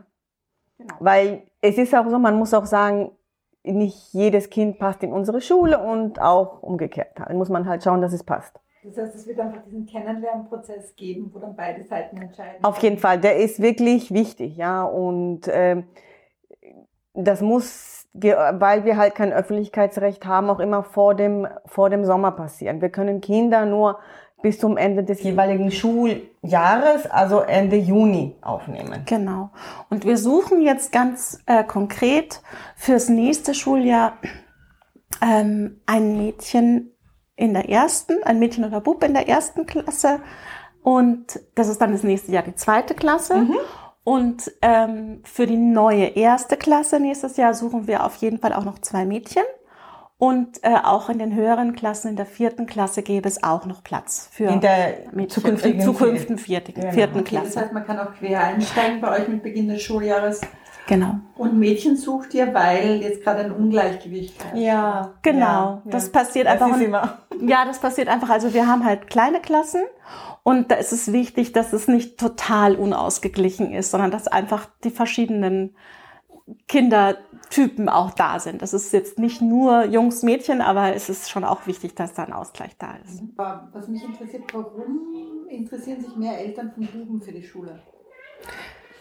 Ich habe eine Ich glaube, das ist mhm. manchmal auch genealogisch äh, bedingt, ja. Also das hat man, äh, also je nach Jahrgang, wobei ich jetzt nicht die, Stat die mhm. Statistik auswendig kenne, Also ich habe es immer damit begründet, aber Serani hatte eine bessere Antwort. Ja, ich glaube, das ist das. Da kommen wir jetzt zu dem Gender-Thema, ehrlich gesagt. Ich glaube, dass sich Bubeneltern viel früher überlegen, ob ihr Kind mhm. zum Beispiel lange still sitzen kann oder dass ähm, ja zum Beispiel das lange still sitzen kann. Und das Mädchen, Eltern von Mädchen wird immer erwartet, dass sie das eh können. Und ich glaube, dass sich Buben, Eltern früher überlegen und äh, da eher überlegen, welche Schule passt für mein Kind eigentlich? Passt der rein in, in das? Und beim ja. Mädchen wird einfach diese Erwartungshaltung, du funktionierst sowieso. Genau, und auch umgekehrt, äh, wenn äh, mein Kind stiller ist. Ja? Also wir mhm. haben beide Fälle. Ne? Mhm. Also ruhigere Kinder oder jetzt, wie Serani gesagt hat, ob sie still sitzen können, was auch immer das dann bedeutet, ja. Am Endeffekt, ja. Es ist sicherlich so, ja, dass Eltern äh, von den Buben sich mehr darum kümmern, ja. Vermutlich, ja. Das ist interessant. Ja, voll. genau. Und ich glaube, Quereinsteiger kommen oft, weil sie im, sozusagen im Volk, im normalen Schulsystem oder in der Normschule ähm, unglücklich waren. Die ja. Kinder oder auch die Eltern. Also es ist ja oft ein großer Schock, kennst du vielleicht auch, der große Schock vom Kindergarten in die, in die öffentliche Schule. Im Kindergarten konnte man einfach mal mit der Erzieherin reden, hatte einen Kontakt, hat gut gewusst, was eigentlich passiert, wie es dem Kind geht. Und dann kommt das Kind in die Volksschule, dann darf man die ersten zwei Wochen das Kind noch oben in die Klasse bringen, aber eigentlich hat die Lehrerin keine Zeit. Du musst eigentlich ein eine, äh, Gespräch verabreden, wenn du mal wissen willst, was los ist. Das wird dann auch oft als Kritik gesehen, wenn ich das Gespräch verabrede. Ähm, und nach zwei Wochen musst du das Kind unten abgeben. Das heißt, du siehst nicht mal mehr, wie es da ankommt und reinkommt. Und ich glaube, da gibt es viele Eltern, die ähm, ja, sich einfach wundern, warum sie vorher eine gute Kommunikation hatten mit den Menschen, die auf ihre Kinder aufpassen und ihnen was beibringen und dann auf einmal nicht mehr. Und auch die anderen Kinder und Eltern kennen, mhm. kennenlernen. Ja, so mein Ältester ist jetzt im Gymnasium und ich kenne da kaum die Eltern oder die Lehrer oder die anderen Kinder und ich bin da total neugierig, ja. Aber ähm, das ist auch ein Grund, ja. Also umfassend. Dann möchte ich euch beide fragen, da ihr jetzt auch schon größere Kinder im Gymnasium habt, das ist ja auch immer die Frage, mhm. wo geht man nach der FSK mhm. hin? Mhm. Vielleicht kann Sie einfach kurz, wenn ihr wollt, sagen, in welche Schule eure Kinder gehen und warum diese Schule. Ja, also eine klassische Schule in Anführungsstrichen, wo viele FSH-Kinder äh, gehen, ist die Rahlgasse. Bedingt durch den Wohnort natürlich, weil es eine Schule im sechsten Bezirk ist. Und die Direktorin dort kennt unsere Kinder und schätzt sie auch äh, und äh, werden gerne genommen. Und ansonsten verteilen sich dann die Kinder in ihren Wohnortbezirk oft. Ja. Ähm, heuer wird die Kandelgasse, ähm, ist auch so eine Schule. Ich glaube, heuer gehen sogar zwei, drei Kinder dahin. Ja. Drei, vier Kinder Rahlgasse, wie gesagt, und der Rest verteilt sich. Mhm. Zum Beispiel auch Wassergasse. Ja, genau. Also mein Sohn zum Beispiel hat in die Wassergasse gewechselt. Das ist ein Riesensprung, könnte man sich jetzt von außen denken. Von der freien alternativen Schule in ein wirklich klassisches Gymnasium, das auch einen recht hohen Anspruch hat inhaltlich. Mein Sohn fühlt sich da wohl, der mag diesen Anspruch.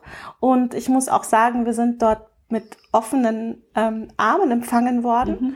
Und ähm, die Entscheidung für die Wassergasse war einfach, die, der Tag der offenen Tür. Wir hatten Glück, da gab es einen. Und ähm, mein Sohn, der fand es einfach unglaublich toll, was die da im, im Biologiesaal gezeigt mhm. haben und ähm, den technischen Werken. Und der hat jetzt diesen Lehrer auch und liebt ihn über alles. Und ähm, natürlich, was man sagen kann, ist, der Übergang ist groß, aber ich glaube, für jedes Kind ist der Übergang von der Volksschule in die weiterführende Schule sehr groß. Und ähm, ich habe das Gefühl, dass mein Sohn ähm, vor allen Dingen sozial gut vorbereitet war. Der kann sagen, was er will, er kann sich mit anderen Kindern gut auseinandersetzen, er kann argumentieren und er kann auch sozial sehen, warum vielleicht sich mal jemand irgendwie so oder so verhält, weil sie das hier halt auch zum Thema machen, zum Beispiel im Kinderplenum. Also ich wollte nur sagen, ich finde es ähm, sehr schön, dass ähm, es die freien Schulen gibt und dass es diese Nische gibt und dass sie auch von der Stadt Wien zum Beispiel ähm, unterstützt wird, mhm. dass es dieses Kinderhaus gibt und dass mhm. es das auch immer noch gibt wo eben die FSH ist drinnen. Und ähm, das sollte man auch, es, es braucht einfach ähm, Alternativen in einer so großen Stadt wie Wien. Und es ist wunderschön, dass es diese FSH gibt und auch schon so lange gibt und sie wird es auch sicher noch lange geben. Ja, genau. Und anschließend darauf ist, dass wir natürlich auch vernetzt sind in dem Dachverband und wir auch Kontakt haben zu alternativen Schulen in Wien, aber auch in ganz Österreich. Ja. Und ähm, es ist eine ganz besondere Schule, ähm, eine Zeit, die die Kinder prägt im Volksschulalter und wirklich eine gute Basis für die weiterführende Schule, weil wenn sie dann schon zehn sind, sind sie halt schon wieder ein Stück weiter in ihrem Leben. Ja, also ein sehr wichtiges Alter und eine sehr schöne Zeit, die sie hier verbringen können. Ja. Ich habe auch noch mit einer weiteren Lehrerin und einem Co-Lehrer gesprochen. Auszüge aus dem Gespräch könnt ihr jetzt hören. Ich bin die Romana, ich bin 30 Jahre alt und habe die zweite Klasse. Mhm. Wie lange bist du schon an der FSH? Ich bin erst drei Jahre hier, also noch eine der, der jüngsten eigentlich. Und wie ist es dazu gekommen, dass du hier unterrichtest? Äh, ich habe vor sechs, sieben Jahren ein Praktikum hier gemacht nach meiner Ausbildung. Mhm. Ähm, und das hat mir wahnsinnig getaugt. Dann habe ich aber in einer öffentlichen Schule zu arbeiten begonnen. Mhm. Und das hat mir dann nicht mehr so getaugt. Und dann hat es irgendwie super gepasst, dass hier eine Lehrerin gesucht wurde und ich habe anfangen können. Und das war perfektes Timing. Ähm, besonders ist natürlich vor allem, dass es wahnsinnig familiär ist, dass es kleine Klassen sind, dass das Team klein ist ähm, und vor allem besonders ist natürlich, dass das Team ähm, so zusammenarbeitet. Also wir haben einfach regelmäßige Sitzungen. Sitzungen ist, hört sich dann so arg an, aber wir, wir sprechen uns einfach regelmäßig ab und jeder kriegt mit, was beim anderen los ist. Und, und man wird auch unterstützt in allem. Also man hat wirklich einen, einen Rückhalt. Und generell ist aber auch, ähm, also wie, wie man Unterricht gestalten kann, ähm, aber auch die Zusammenarbeit mit den Eltern ist ganz stark und auf Augenhöhe und das ist auch ganz besonders im, im Gegensatz zu der öffentlichen Schule, mhm. die ich gar nicht, ja, wie, ich wollte gerade sagen, die ich gar nicht irgendwie bashen will oder so, aber ich, ich kenne es halt anders auch, ja. Ja, man kann, man kann eigentlich ganz anders mit ihnen arbeiten und es ist einfach eine viel kleinere Runde. Man kann viel besser auf die Kinder eingehen. Was man, glaube ich, schon im, im ganz wichtig im Hinterkopf behalten muss, ist, es ist jetzt nicht so, ähm, wie man sich vielleicht ideal vorstellt, dass man auf jedes Kind einzeln eingehen kann und ich kann immer alle da abholen, wo sie stehen, wie es ja immer so schön diese Floskel heißt, weil es ist schon, es ist schon trotzdem einfach auch trubelig und ein Miteinander und die, die, das, ja, also das war auch damals beim Praktikum meine große Erkenntnis. Es sind zwar nur zwölf Kinder, zehn bis zwölf Kinder in der Klasse, aber trotzdem ist es eine Herausforderung, dass man dass man alle einfach, also individuelles Arbeiten ist trotzdem schwierig, weil ich kann mich nicht mit allen einzeln zusammensetzen. Aber es ist trotzdem einfach ein, ein anderes Arbeiten. Ähm, ja, man kann, man kann trotzdem viel individuell auf die Kinder eingehen und, und es, es ist einfach, ich weiß nicht, es ist viel mehr Leben da, man kann sich viel mehr bewegen und, und es ist totale Action und es läuft aber nicht aus dem Ruder, mhm. weil es sind halt nicht 30 Kinder. Also man kann schon viel, viel mehr machen einfach oder auch rausgehen, spontan auch. Also das ist schon, man hat schon viel mehr Freiheiten dadurch. Mhm. Ja. Wenn du jetzt äh, eine Mutter treffen würdest oder einen Vater und du ihnen in ganz kurzer Zeit erzählen müsstest, warum sie ihr Kind in die FSH geben sollen, was würdest du da zu denen sagen? Ähm, hm, ich würde sagen, dass es hier in der Schule einfach wirklich ums Kind geht. Das ist, finde ich, ganz das Ausschlaggebende. Es ist nicht so, dass es irgendwie, ja, eine Nummer ist und, und ja, es bemüht sich eh jeder auch im öffentlichen System, dass, dass das nicht so ist und da ist ganz viel Engagement, aber es, es ist halt trotzdem, muss das irgendwie laufen und bei uns ist halt, es geht halt wirklich ums Kind und ums, um das, und ums Miteinander und, und die Eltern werden halt wirklich in, in den Prozess mit eingebunden und, und das, das ist auch das, finde ich, ist halt wirklich die Basis, die Elternmitarbeit mhm. zwischen, zwischen Lehrerinnen und, und Eltern. Und das, ja. Gut, das heißt, es klingt so, als würdest du planen, hier länger zu bleiben. Ja, wenn ich darf, auf jeden Fall. Also ich, ich sage das schon lange, dass ich es mir nicht, nicht vorstellen kann, wieder in einer unter Anführungszeichen normalen Schule zu arbeiten. Aber so abnormal sind wir eh nicht. Also ich bin der Lorenz und bin jetzt Begleitlehrer in der Schule seit zweieinhalb Monaten.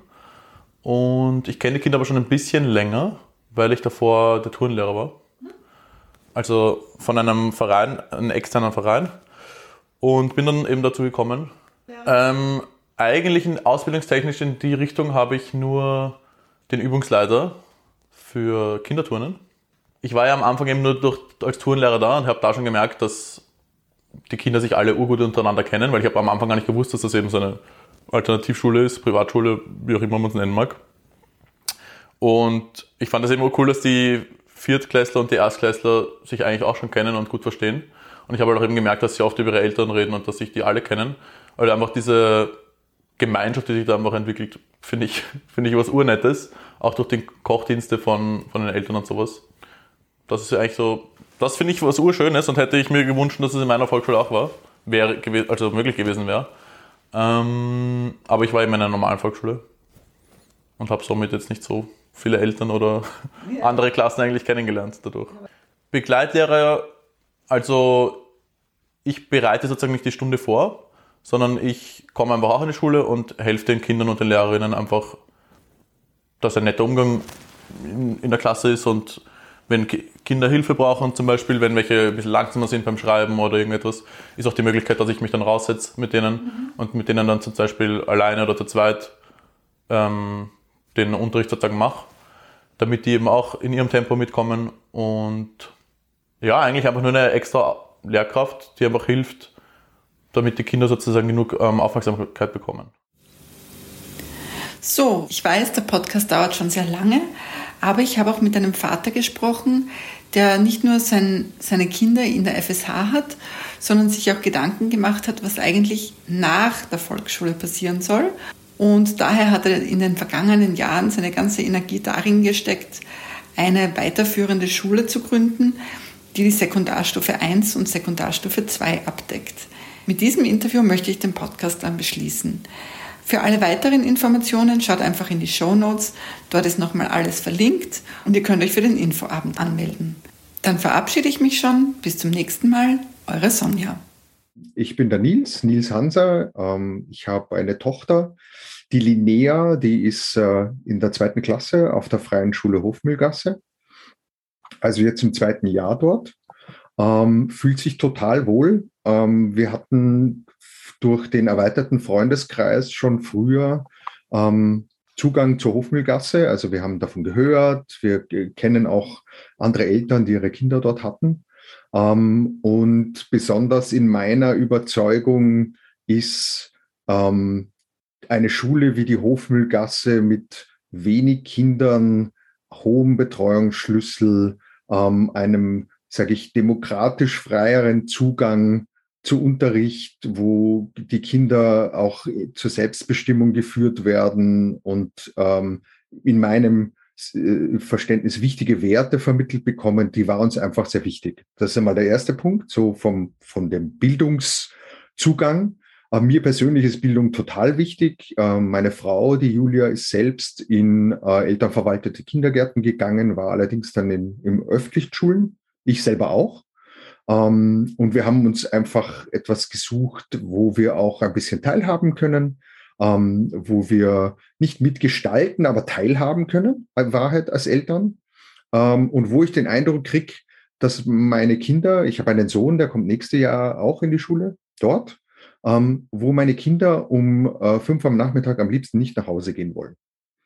Und in Wahrheit für uns und für die Linnea ist das so in der FSH. Also Äh, immer dann, wenn ich sie abhole, dann heißt es immer, Daddy, nein, ich will noch spielen, ich will noch da bleiben. Äh, wenn ich die Linnea frage, äh, wer sind deine liebsten äh, Freundinnen in der Schule, dann sagt sie als erstes mal, alle sind meine Freunde. Und dann kommt nachher natürlich der oder die eine andere, mag man irgendwie mehr und lieber gerade, aber das ist ein Zugang, den ich mir von Schule wünsche, dass Schule Spaß macht, dass man gerne hingeht, ja, dass man äh, Freude am Dortsein hat und damit auch Freude an, am Lernen, an Bildung, am Erfahren hat. Ja, das ist das. Und das war auch der Antriebsgrund, warum, warum wir da sind. Und jetzt bin ich in der Bildung ja generell engagiert, also ich bin auch beruflich in der Bildung tätig.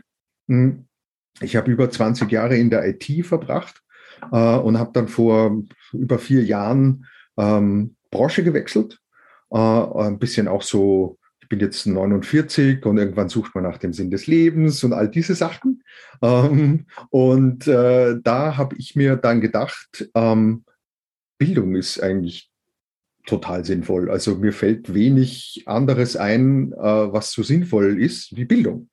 Und ähm, dann habe ich mich damit beschäftigt, was ich in Bildung machen kann.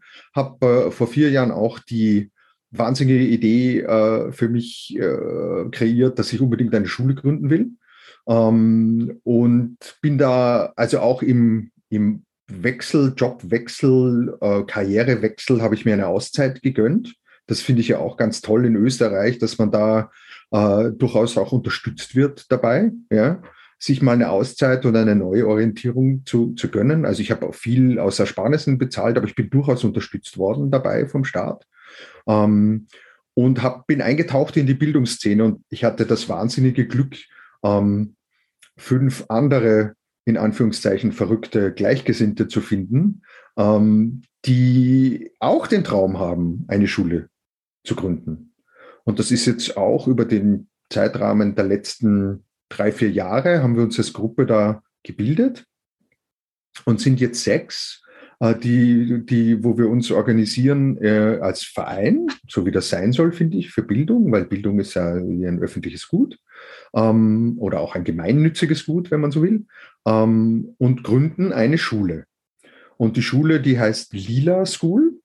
Ähm, wir arbeiten momentan mit Hochdruck dran, dass wir im kommenden September die Tore eröffnen. Ähm, wir sind eine Schule für 10- bis 18-Jährige vom Konzept. Also wir sind genau die weiterführende Schule, die oft gesucht wird, wenn man, sage ich mal, nicht den Schulsystemweg gehen will, aber dann nach der Volksschule irgendwie schwierig was findet. Da gibt es andere Schulen, also wir sind bei weitem nicht die einzige in Österreich, aber es gibt nicht so viele. Also es ist schon so, dass ähm, bei Kindergärten sehr viel elternverwaltet gemacht wird, ähm, bei Volksschulen ausreichend, sage ich mal, viel Angebot möglich ist, wenn man wirklich will. Ähm, äh, aber bei weiteren führenden Schulen wird es schwierig. Ähm, natürlich gibt es äh, Waldorfschulen, natürlich gibt es die eine oder andere Montessori-Schule. Ähm, äh, es gibt auch, ich sage jetzt mal, ähm, ich mag das Wort ja nicht so, aber Elite-Schulen, wenn man so will, äh, die ähm, spezielle Sachen anbieten, aber sehr teuer sind. Ähm, und ja, und da gibt es vereinzelt äh, einzelne Initiativen. Ich will jetzt kann, will und kann gar nicht alle aufzählen, aber es gibt schon Sachen, aber nicht viel. Ähm, und wir sind mit der Idee äh, auch an äh, Dachverbände, es gibt Dachverbände für, für äh, freies Lernen, freie Schulen und so weiter, herangetreten, haben gesagt, wir brauchen da auch natürlich Unterstützung. Man kann ja sowas nicht alleine machen äh, nämlich schon alleine rechtliche Unterstützung, Rahmenbedingungsunterstützung, solche Sachen. Ähm, und die waren eigentlich dort gleich sehr erfreut, dass wir nicht wieder eine Volksschule gründen wollen, sondern eine weiterführende Schule. Und wir sind da lang in uns gegangen und für mich persönlich ist das auch das spannendste Thema. Also das Thema 10 bis 18 äh, und Bildung da ist für mich in meiner Überzeugung das Allerspannendste, weil ich glaube, ähm, wenn ich da jetzt den Bogen ganz aufmache, die Welt braucht rasch, ähm, wie soll ich sagen, neue, neues Gedankengut, neue Werte, neue äh, solche Dinge. Ähm, und das heißt, das braucht die Jugend jetzt. Also die Jugendlichen, die jetzt genau in diesem Adoleszenzalter sind, ja, also und kommen, 10 bis 18, die werden diejenigen sein, die in den nächsten, ähm, weiß nicht, 10, 20, 30 Jahren die Weichen stellen und die Dinge tun, ähm, in, in meiner Überzeugung, die getun werden müssen, getan werden müssen, um ähm, Themen wie, weiß ich nicht, Globalisierung, Klimawandel, ähm, wie wollen wir zusammenleben als Länder? Wir haben jetzt die Ukraine zum Beispiel ganz brandheiß ähm, äh, mit Krieg, solchen Sachen umgehen. Wir wollen eben alle diese Werte und Ziele, die schon in irgendwelchen Strategien sind, konkretisieren. Also wir haben uns wirklich zum Ziel gemacht, das, wo alle sagen, das wäre super, wenn es so eine Schule gäbe, ja, dass wir das umsetzen. Und da machen wir jetzt so den ersten, wie soll ich sagen, das erste Mal ins Leben bringen und sind jetzt konkret, äh, seit Dezember haben wir einen Schulstandort in der Krottenbachstraße, Krottenbachstraße 54 im 19. Bezirk. Ähm, das ist gleich gegenüber vom Hugo Wolf Park, eine, eine zweitgeschossige äh, äh, Schulstandort mit circa 400 Quadratmeter. Ähm, und dort beginnen wir im September mit dem Schulbetrieb, sind jetzt dabei, ähm, äh, seit langem schon Eltern anzusprechen, Schulgespräche, Aufnahmegespräche zu führen. Ähm, es sind auch noch Schulplätze frei. Also ich kann da auch gleich sagen, Interesse sofort ähm, sich melden, weil was uns ausmacht, ist, sind zwei Kerndinge, sage ich immer. Ja. Ähm, erstens, wir verfolgen hm, sehr viel individuellen Lernweg und sehr viel Selbstbestimmung bei dem, was ich wie lerne. Ähm, wir sind natürlich gebunden an äh, äh, Lehrplan, an Inhalte, die gelernt werden müssen. Wir machen alles das, was öffentliche Schulen tun. Wir gehen nur einen anderen Weg mit den Kindern. Ähm, der Weg ist, dass wir in altersgemischten äh, Gruppen arbeiten. Der Weg ist, ähm, dass wir den, die, die Pflichtinhalte, die du in je Schulstufe lernen musst, die vermitteln wir ganz fokussiert mittels Lernbüro. Das ist eine, eine, eine, ähm, eine Lernsetting, heißt das fachlich, also eine Umgebung, wo du ähm, alleine oder in Gruppen geführt Inhalte eine gewisse Zeit lang erarbeitest. Das heißt, du kriegst eine Art Rahmen, eine Art Aufgabe, das ist jetzt dein Thema, das ist jetzt quasi auszuarbeiten. Das kann auch fächerübergreifend sein. Das ist jetzt nicht nur immer Mathe, Deutsch, Englisch oder Biologie, sondern das ist eher themenbezogen, durchaus übergreifend. Und damit ähm, decken wir den Pflichtteil der Schule quasi ab, ergänzen das durch Inputstunden. Das heißt, da wird fokussiert Themen in Kleingruppen erarbeitet, wo wir merken als Lernbegleiter, mh, hm, da braucht es ein bisschen Unterstützung, damit man diese Projektarbeiten im Lernbüro wirklich machen kann. Und das machen wir so den halben Tag, wenn man will, aber immer in eigener Geschwindigkeit, in eigener Themenwahl auch, ja, und in, in, in so einem Kontext. Und die zweite äh, äh Hälfte in der Schule ist viel freier und selbstbestimmter. Also da gibt es etwas, das nennen wir, oder das Lernsetting heißt offenes Lernen. Das heißt deshalb offen, weil es auch ergebnisoffen ist. Also was wir dort sagen ist, ähm, die Themenwahl ist immer in Abstimmung mit Lernbegleitern und Pädagogen. Also man kann sich nicht einfach aussuchen, ich, mich interessiert jetzt das, sondern mache ich das, sondern das hat alles Plan und Ziel und Sinn. Ähm, äh, aber dort suche ich mir meine Themen im offenen Lernen wirklich frei aus. Und dort sagt man, hm, mich interessiert, einen hydroponischen Garten zu machen. Und, äh, und das möchte ich jetzt auch vielleicht nicht allein, sondern zu zweit oder zu dritt machen. Und da gibt es aber kein richtig oder falsches Ergebnis sondern da gibt es das Ergebnis auch möglicherweise, dass wir das jetzt probiert haben und das hat nicht funktioniert. Und wir arbeiten jetzt auf, warum es denn nicht funktioniert hat. Weil es auch okay, also was rauskommt dabei, ist wirklich offen. Und, und da die Erfahrungen zu sammeln, das ist einfach lebensnah, das ist einfach realitätsnah. Ja? Das ist das eine. Und das zweite, neben dem äh, selbstbestimmten äh, individuellen Lernen, ist, wir wollen uns der Welt öffnen. Also wir sehen, dass viele Schulen sehr abgegrenzt der Außenwelt, zur Außenwelt sind. Und wir wollen genau den Gegenweg gehen und werden den Gegenweg gehen, indem wir am Nachmittag ähm, ein Kurssystem anbieten, wo Menschen außerhalb der Schule in der Schule tätig werden können, an Kurse teilnehmen, mit Schülern gemeinsam. Und es können Schüler diese Kurse anbieten oder externe. Und so schaffen wir eine Durchmischung quasi der Realität, der äh, realen Welt außen, Entschuldigung, mit dem schulischen Leben.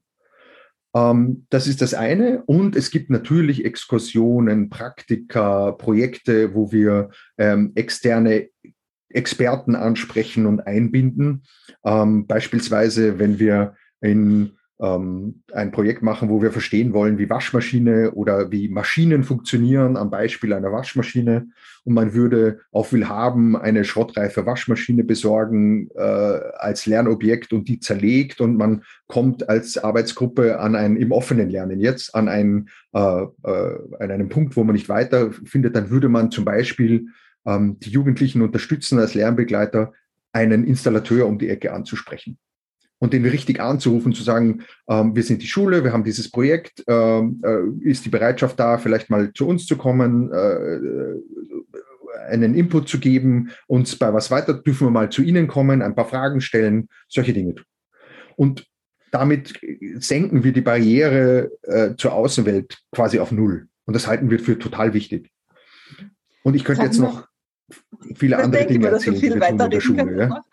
Ja? Ähm, so ein paar, wo, woher kriegt ihr eigentlich eure Lehrer? Müssen das dann rein rechtlich mhm. eben Gymnasiallehrer sein? Müssen das AHS-Lehrerinnen sein? Und wie bezahlt sie das? Jetzt weiß ich ja schon von der FSH, dass man ja. sehr viel zusammensparen muss, um die Lehrerinnen zahlen zu können. Das ist ja im Gymnasium noch ja. einmal heftiger.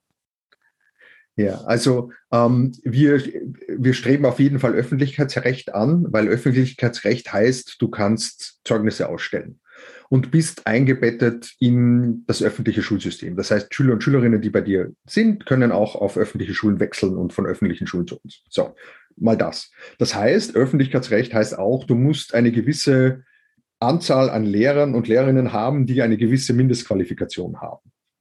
Was uns für uns gut ist, ist, dass diese Regelungen stark angelehnt ans öffentliche Schulsystem sind. Das heißt de facto, weil wir höheren Betreuungsschlüssel haben. In der Schule üblicherweise ein Lehrer für 25 Schülerinnen, in, äh, in der, gerade in der Oberstufe fachbezogen dann auch ähm, zuständig ist äh, und wir aber eine kleine immer kleine Schulstandorte betreiben werden. Also ähm, wenn man jetzt gehört hat vorher 400 Quadratmeter, da werden nie mehr als zwischen 40, 50 Schüler und Schülerinnen sein. Wo auch die Annahme oder äh, es so sein wird, dass äh, gerade die älteren Schüler und Schülerinnen sehr viel außerhalb der Schule sein werden. Ja, also alles, was, sage ich, 15, 16 aufwärts ist, das kann auch viel außerhalb der Schule lernen. Man muss nicht immer innerhalb des Schulstandortes seine Zeit verbringen, nach unserer Überzeugung. Ja, ähm, und ähm, das heißt also, wir haben eine gewisse Anzahl an, an Lernbegleitern, wie sie bei uns heißen, die ein, eine Mindestqualifikation brauchen. Und darüber hinaus haben wir Experten in Einzelbereichen, ähm, ich weiß nicht, in Musik oder in äh, anderen Themen, Sport, ja, die müssen nicht zwingend äh, äh, eine, eine gewisse äh, pädagogische Ausbildung haben. Ja? Also da können wir uns schön ergänzen. Ähm, finanzieren, äh, finanziert wird die Schule primär, wie das leider äh, so ist, über Schulgeld. Ähm, das heißt, von den Eltern direkt. Das ist ein, äh, ganz offen eine, eine Hürde, die uns nicht gefällt. Ähm, äh, wir, wir äh, verlangen auch 600 Euro pro Monat Schulgeld. Das ist für viele Eltern schon sehr viel. Ähm, und ähm, wir bekommen über Dachverbände und äh, wenn wir dann Öffentlichkeitsrecht haben, durchaus die eine oder andere Unterstützung die aber nicht ausreichend ist für einen Schulbetrieb. Also wenn ich Privatschulen mit konfessioneller Zuhörigkeit sehe, dann werden die äh, unterstützt über die Finanzierung des Lehrergehalts. Das steht uns leider nicht offen als nicht konfessionelle Schule. Ähm, das ist auch seit langem schon ein, ein, ein langer Diskussionspunkt im Schulwesen, wenn man so will, und, und gerade im, im freien Schulwesen oder im, im, im, bei den Statutschulen. Ähm, aber das ist Faktum. Also wir bekommen Förderungen über den Dachverband, ähm, da gibt es eine, eine Bundesförderung und eine Landesförderung und wir äh, wollen natürlich eine, die, die Kinderbetreuungsförderungen, die uns ähm, äh, offen stehen, die wollen wir natürlich ausnutzen. Ja, also Stich, Stichwort Hort zum Beispiel. Ja, ähm, da gibt es Förderungen, die durchaus helfen können. Ähm, aber die Finanzierung ist mit eins der schwierigsten Probleme von einer weiterführenden Schule, weil die Bildungsanforderungen durchaus hoch sind ähm, und äh, durchaus, wie soll ich sagen, ähm, in, in einer Volksschule ganz offen kann eine klassenführende Lehrerin ähm, die den, das gesamte, die gesamte Bildung vermitteln. Ähm, das geht in weiterführenden Schulen nicht. Und das, das ist natürlich schon schwieriger zu organisieren. Ähm, ja, wir haben das mit eben dem, dem äh, Lernbegleitermodell, das wir haben, äh, und der Einbindung äh, von externen Experten, sowohl in den Schulbetrieb als auch in die in diese Nachmittagskursthematik, ähm, haben wir das für unserer Meinung nach sehr gut abgedeckt. Magst du noch mhm. abschließend dazu was sagen und vielleicht auch eure, ähm, äh, eure Homepage nennen? Voll gerne. Ja, also äh, wenn man sich dafür interessiert, äh, was die Lila School so tut und sich da weiter einlesen will, äh, dann sind wir äh, per Internet erreichbar über lila.school. Also im Internetbrowser in der Adresszeile einfach nur eingeben lila.school. Ähm, vielleicht kurz, weil wir die Frage immer wieder bekommen, warum lila? Ähm, lila deshalb, weil der Verein heißt Life Labs Education und Life Labs ist lila. Das ist das eine. Und das zweite, ähm, wir haben äh, zwei Gründungsmitglieder, die buddhistischen Hintergrund haben. Uh, und dort ist die Farbe lila, unterstützt quasi das göttliche freie Spiel.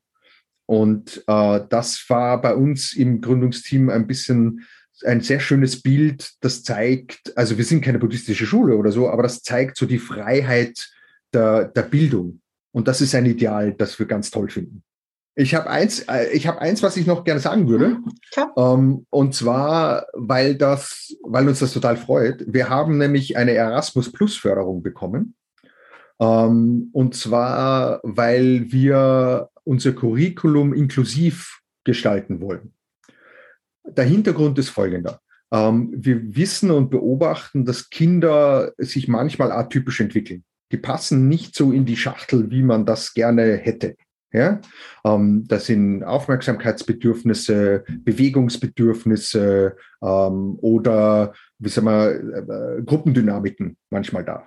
Und wir wissen, dass Eltern manchmal spezielle Bedürfnisse in ihren Kindern sehen und Alternativen zum öffentlichen Schulwesen suchen. So. Und wir sehen das in einigen alternativen Schulen und wir wollen uns speziell dafür vorbereiten, indem wir einen ungarischen Partner haben, der spezialisiert für, das heißt fachlich atypische Entwicklung von Kindern äh, und versteckte Lernschwächen spezialisiert ist. Und das ist in Wahrheit aber eine Entwicklung, die in den einen oder anderen Ausmaß quasi jedes Kind irgendwie hat. Also kein Kind passt in irgendeine Schachtel rein. Ähm, und die meisten Schulen sind aber da weder vorbereitet mit der Methodik noch mit den Lernsettings noch sonst irgendwie. Und wir haben die äh, Chance bekommen, ein, eine finanzielle Unterstützung zu bekommen, um uns da irgendwie spezieller vorzubereiten, was die Methoden angeht, ähm, wir haben Unterstützung, ähm, äh, um zu erkennen, wann ein Kind ähm, mal ein spezielles Bedürfnis hat und werden da auch gemeinsam mit dem Partner Nesting Play speziell geschult drauf. Und die unterstützen uns in dem speziellen Augenmerk dort. Und da sind wir total froh, ähm, weil wir damit mehr noch unterstützen können, wie soll ich sagen, die beste, ähm, den besten Bildungsort für das Kind ähm, äh, anzubieten weil wir eben speziell darauf eingestellt sind und im Umkehrschluss nicht ins Rudern kommen, wenn auf einmal die eine oder andere Gruppendynamik da ist, ja, oder es zu, ähm, ja, äh, weiß ich nicht, äh, äh, Reibereien bei den Kindern oder irgendwie so kommt. Ja, da sind wir echt froh.